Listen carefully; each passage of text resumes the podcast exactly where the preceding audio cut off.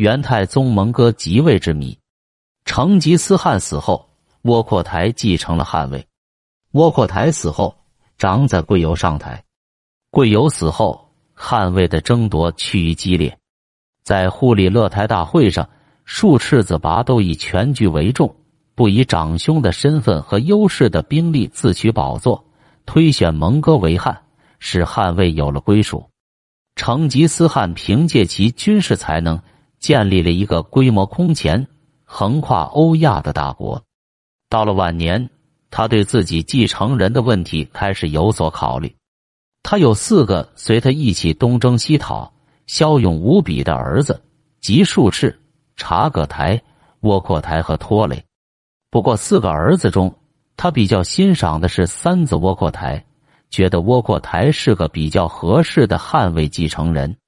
蒙古人选取接班人按照惯例是幼子继承法，但成吉思汗废除了这一规定，选择谁做接班人由自己说了算。不过新大汗要正式上台，必须在宗亲诸王参加的忽里勒台大会上通过。一千二百二十七年，成吉思汗病重，他将四个儿子召到跟前。正式提出让窝阔台接汗位，其他儿子要团结一致，互相协助。其实众子私底下早就在打汗位的主意了。汗位每个人都想要，但靠一个人的力量是不够的，所以兄弟之间已分化组合了。二子察葛台和窝阔台关系较好，长子术赤一看情形不妙，就和四子拖雷卷在了一起。兄弟四人分成了两派。术赤的生母曾被蔑尔乞部落俘虏过，返回途中生下了术赤，因而两个弟弟就对他横竖看不入眼，认为与他是同母异父。托雷对大哥很尊重，两人就自然而然的走到了一起。成吉思汗生前尽管已决定把汗位传给他，但最喜欢的是托雷，出征时常带着托雷在身旁。对他宠爱有加，家里的珍宝财物也全都交给他打理。看到托雷很有军事才能，成吉思汗又把征集的军队交给他管理。蒙古国大部分的军队在托雷控制之中。照例，窝阔台接位的事情应尽早放到忽里勒台会议上讨论，但重重矛盾使得这个会议在两年后才得以召开。蒙古的汗位空缺了两年。有掌握实权的托雷摄政，总算这个会议召开了。但可以预料的是，发生了激烈的争论。会议开了三十五天也没有结论。窝阔台的对手毫无疑问是摄政了两年不肯交出实权的托雷。会上有人提出要按蒙古的旧例让幼子继位，否定成吉思汗的选择；也有人提出还是遵照遗诏让窝阔台即位。这时，术赤已病死，托雷是斗不过察葛台和窝阔台两人联手的。看看自己是孤立单，最后只得采取退让的策略，表示支持窝阔台。元太宗窝阔台上台，使得汉魏的争夺一度平息。可是，这样的结局在术赤和托雷两系的族人中留下了不满情绪，为以后的汉魏之争埋下了隐患。窝阔台继汉位四年后，托雷就死了。死因说法不一，有说饮酒过度，有说得了疾病，另有一种比较可靠的说法是，他喝了愿替窝阔台去死的咒水。一千二百三十三年，窝阔台亲率大军攻金，托雷指挥右路军取得了重大胜利。部队回师时，窝阔台得了重病，托雷弑兄于榻前。蒙古人深信巫术，找来巫师念咒文。巫师说：“把窝阔台的病涤除在墓碑之中，病就能除去。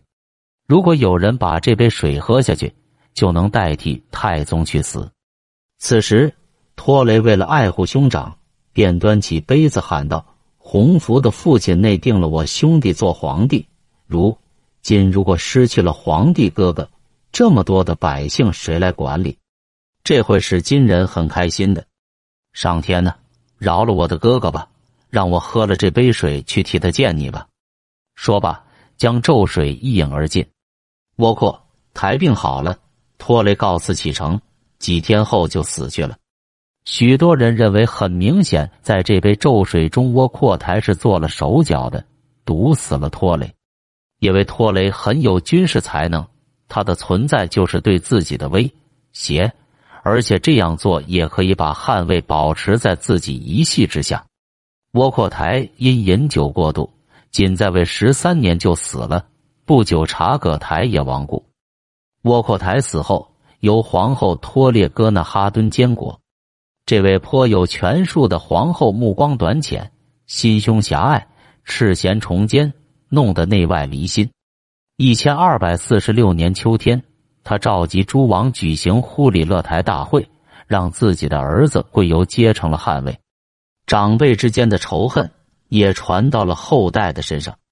数次儿子拔都不肯出席忽里勒台大会，上台后的贵由仇恨万分。一千二百四十六年，贵由即位后，马上发动战争，想消灭拔都。贵由患有慢性病，这是借口。他的旧营或真地区气候很适宜他的身体，遂发军前往。当贵由大军接近拔都所在地叶密利时，拔都感到事态严重，坐立不安。托雷其元宇拔都友善，得知定宗贵由的真实意图，迅速派人通知拔都。拔都遂打出迎接大汉的旗号，发军东进。两军相近，贵由突然死去。什么原因？或说是贵由被拔都害死的，或说是饮酒斗殴而死，至今仍是在个疑案。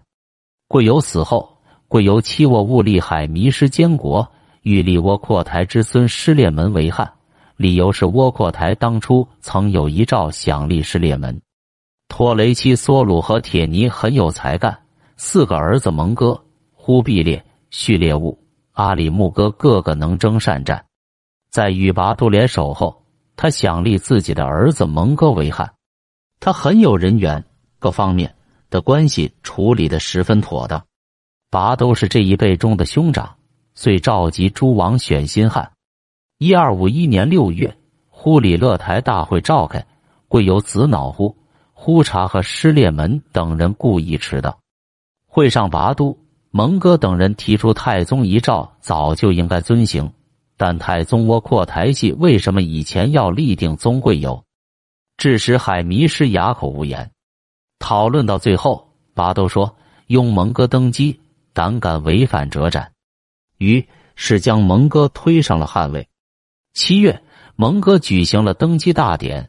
这样，汉位从窝阔台系转了过来。宪宗蒙哥上台，对窝阔台和察葛台的后裔放不下心来，感到威胁随时存在。不久，有人告密说窝阔台和察葛台的后代诸王要阴谋武装叛乱，是否真有其事，是个历史之谜。但蒙哥宁愿认为这是真的，于是马上下诏赐死海迷失及失列门母哈特合赤。折千师列门到梅托赤，杀叛将七十多人，流放想叛乱的朱亲王，巩固了自己的汉位。汉位要紧，兄弟之间就不顾亲情，互相挤压残杀。这无论如何是成吉思汗所不愿看到的，也是他想不到的。